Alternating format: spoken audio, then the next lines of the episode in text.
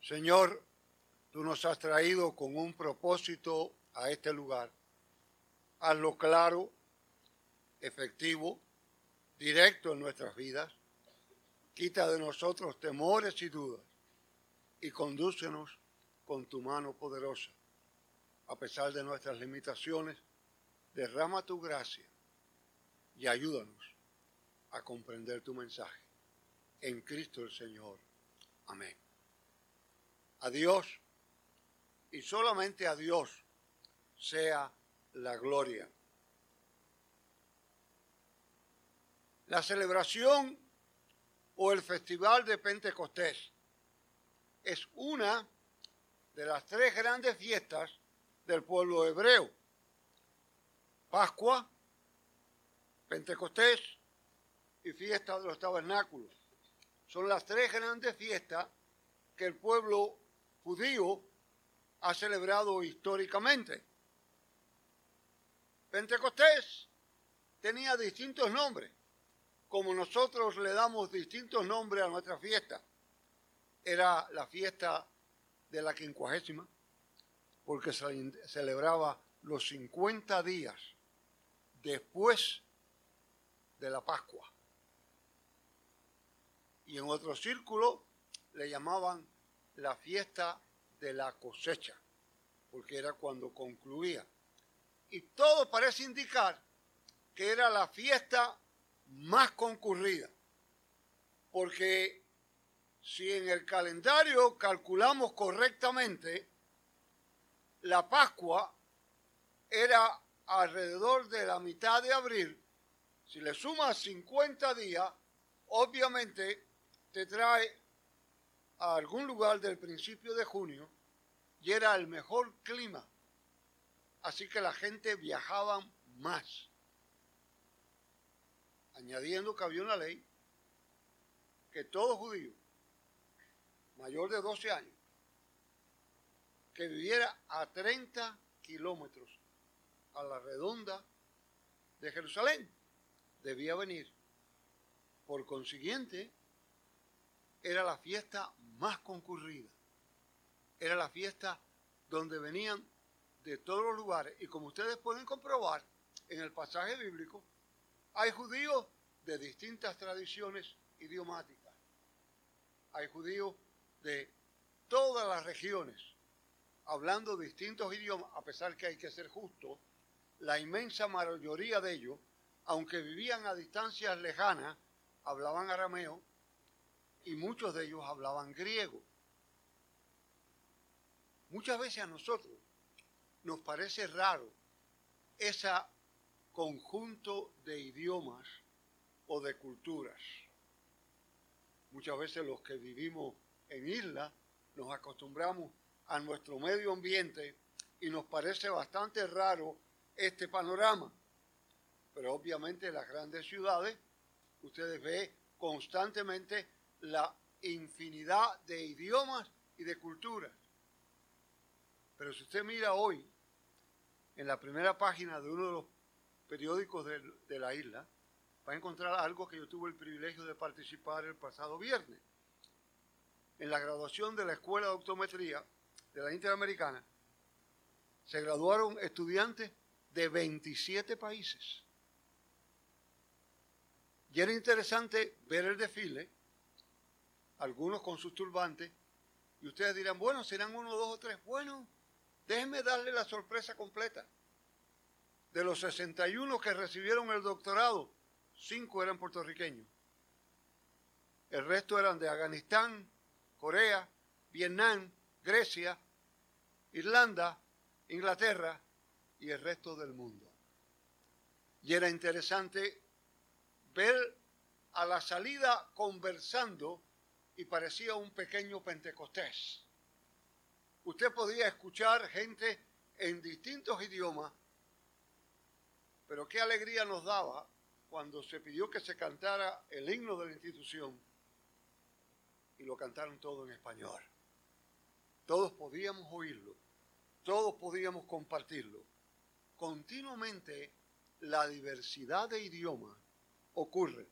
Y en Pentecostés era práctico, allí, la fiesta de la cosecha. Si es bien cierto que en la fiesta de Pascua se traía el primer cesto de cebada de la cosecha, no menos cierto es que en Pentecostés se traían dos panes recién horneados de cebada en señal del final de la cosecha. Por consiguiente, allí, en medio de esa fiesta, se traía todo lo que había. El derramamiento del Espíritu Santo me parece a mí significativo sobremanera en la siguiente manera. Si usted comienza el pasaje, se va a encontrar lo que yo creo que es clave, que se pierde de vista muchas veces. Estaban unánimes. No había tirijala entre ellos. No había lucha de protagonistas. No había quien pensaba que era más importante. No había quien quería tener el control. No había quien pensaba que era el que se lo merecía el reconocimiento. Estaban unánimes. Y estaban asustados, como el pastor dijo hace un momento. Pero estaban unánimes.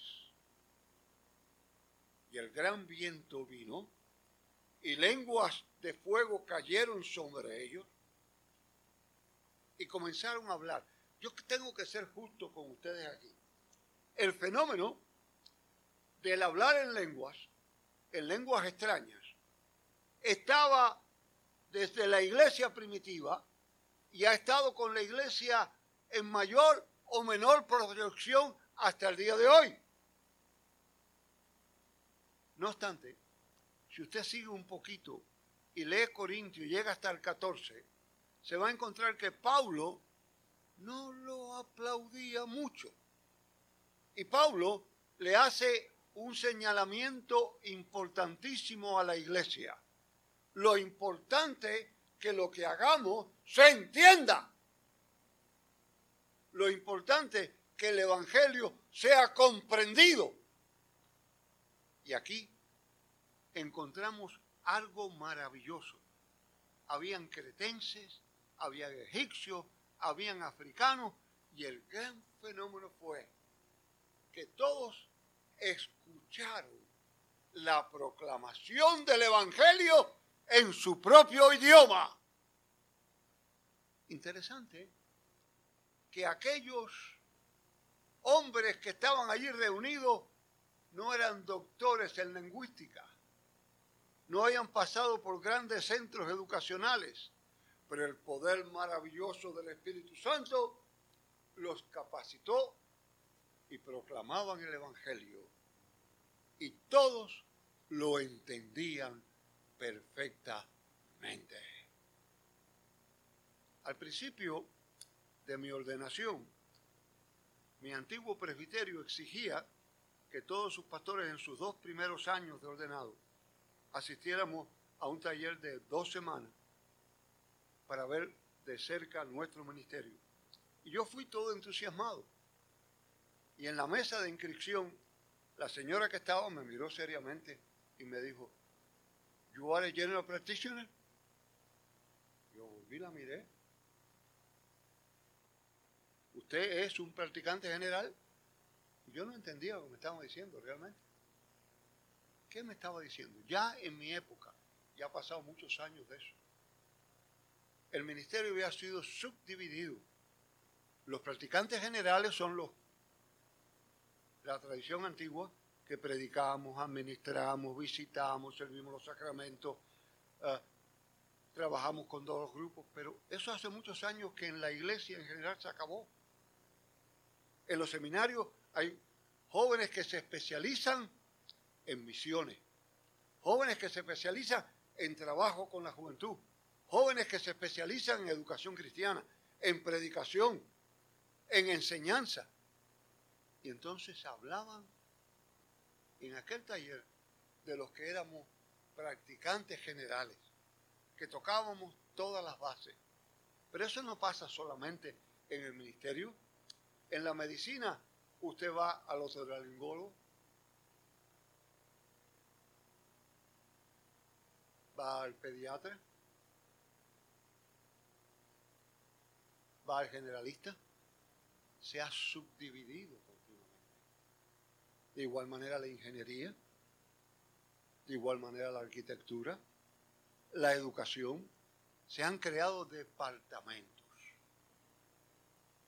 Departamento tras departamento, uno tras otro, que toca un sola área. Pentecostés va más allá, yo creo. No hace muchos años, la mayoría de los que íbamos o trataban de ir de vacaciones, escogían de acuerdo con el bolsillo lo que tenían. O un hotel cinco estrellas si había suficiente detrás. Yo recuerdo unos amigos que hacían su presupuesto cuando se iban de vacaciones, si podían pasar el día con 15 dólares, a ese lugar iba. Obviamente, estoy hablando de 40 años atrás. Y hacían su plan. Se escogían hoteles de cuatro estrellas o de tres estrellas, o moteles si eran mucho más pequeños y no había esos recursos. Pero apareció los todo incluido, all incluido. Y sin que sea anuncio pagado ni no pagado. A mi familia y a mí nos encanta la romana en la República Dominicana. Sencillamente, usted no se preocupa más de dónde va a comer. Si una noche quiere comer en un restaurante bastante informal, pues va bastante informal. Si quiere un japonés, va a un japonés. Si quiere ir a uno de lujo, va a uno de lujo. Si a las 2 de la mañana se le ocurre que quiere comerse un hamburgues, ahí está el hamburgues. Si el desayuno quiere, como a mí se me ocurrió la última vez, pedir yautía amarilla, allí estaba la yautía amarilla. A pesar que me miraron, ¿y este dónde salió? Porque estaba todo incluido. En Pentecostés está todo incluido. El Espíritu Santo viene a nosotros, nos redarguye y nos hace ver nuestro pecado. El Espíritu Santo nos guía a Jesucristo. El Espíritu Santo nos da la seguridad de salvación. El Espíritu Santo nos corrige continuamente. El Espíritu Santo nos guía. El Espíritu Santo nos lleva a la santa palabra infalible y nos conduce a nuestras necesidades. En el hogar, el Espíritu Santo nos lleva a la paciencia, a la benevolencia, al perdón, en la oración congregacional a su momento, nosotros leímos los dones del Espíritu Santo, los dones que han sido dotados a la iglesia. Si esos dones vienen en un cuerpo de unidad, y unidad no quiere decir que todos vamos a estar iguales o pensar iguales. Unidad quiere decir que el propósito es el mismo si nuestro propósito es la proclamación del reino, si nuestro propósito es la extensión de la palabra de Dios, nos mantendremos unidos, guiados en una función toda incluida. No necesitamos nuevos profetas.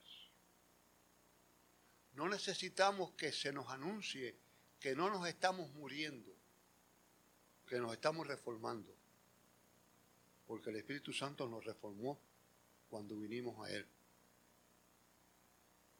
No necesitamos el anuncio de nuevas tácticas. No necesitamos nuevas versiones, nuevas revelaciones, porque hemos sido guiados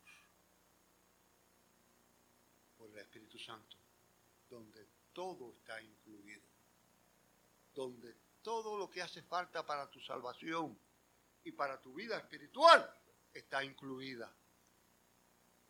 El puerto de la ciudad de Nueva York es sumamente interesante. No mucha gente sabe que los barcos entran allí con mucha seguridad ahora. Pero no siempre fue así. Hace muchos años atrás, el puerto de Nueva York tenía un problema serio. Hay un estrecho canal y la niebla y la nieve, los más grandes accidentes ocurrieron y ese canal tiene 21 kilómetros de largo, así que los accidentes ocurrían continuamente.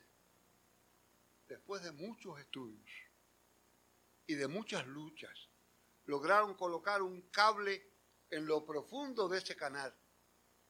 Y el cable manda señales continuamente según los barcos van entrando al puerto y desde que se puso ese cable no hay accidentes porque las señales guían a puerto seguro.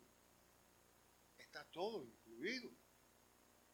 Espíritu Santo manda señales constantemente. Te manda señales a ti, me manda señales a mí y nos lleva a puerto seguro, que es Jesucristo el Señor. El Espíritu Santo nos redarguye y nos convence de nuestro pecado, nos trae a arrepentimiento, nos conduce a perdón y a tranquilidad. Y alguno de ustedes dirá, ay pastor, pero yo he luchado tanto con mi pecado. Y todos tenemos. Yo he luchado tanto. ¿Qué yo puedo hacer? La General Motors hace varios años tuvo un famoso ingeniero que fue su presidente y era conocido por las salidas maravillosas que le daba a las situaciones. Descubrieron un metal que iban a usarlo en los motores un metal sumamente duro y mandó a uno de sus ingenieros a cortar ese metal en varios pedazos para probarlo. Y aquel ingeniero probó, volvió y probó, luchó y volvió y luchó. Y al final dijo, yo no puedo. He tratado todo. Buscó una cita con él y le dijo, mira, esto es imposible. Yo no puedo. Y este le dijo, vamos allá. ¿Tú probaste con el diamante tal, tal y tal? No, ese no lo tuve. Vamos a probar. Probó, cortaron el metal. Y entonces le dijo, no hay metal duro, sino herramienta blanda. No hay pecado duro, sino herramienta blanda. si la herramienta es el Espíritu Santo. Si la herramienta es la única que tiene el poder de romperlo, mantenemos. Todos entendían el mensaje, todos entendían y se mantenían en unidad, pero los que estaban afuera, los que no eran creyentes, se burlaban y le decían, a eso lo que le pasa es que están llenos de mosto. Ustedes saben lo que significa eso, ¿verdad? Que estaban borrachos, que se habían embarrochado y por eso hablaban de esa manera. Hoy no ha cambiado el panorama. Los que hemos recibido todo incluido, con felicidad miramos al futuro. Los que no lo han recibido nos dicen, están locos, están borrachos. Yo te invito en esta mañana al acercarnos a la santa mesa del Señor, al venir ante Él, recordar todo absolutamente todo para tu salvación está incluido. Todo para tu vida cristiana está incluida. Busca las señales del Espíritu. Síguelas tranquilamente. Y cuando la herramienta no funcione, no es que es muy duro el pecado, es que la herramienta es muy blanda. Busca la perfecta, porque en todo incluido no te hará falta nada. Amén. Gracias Padre por tu presencia, por tu amor, por tu misericordia. Llénanos de tu gracia en este día hermoso y capacítanos para servirte en Cristo Jesús.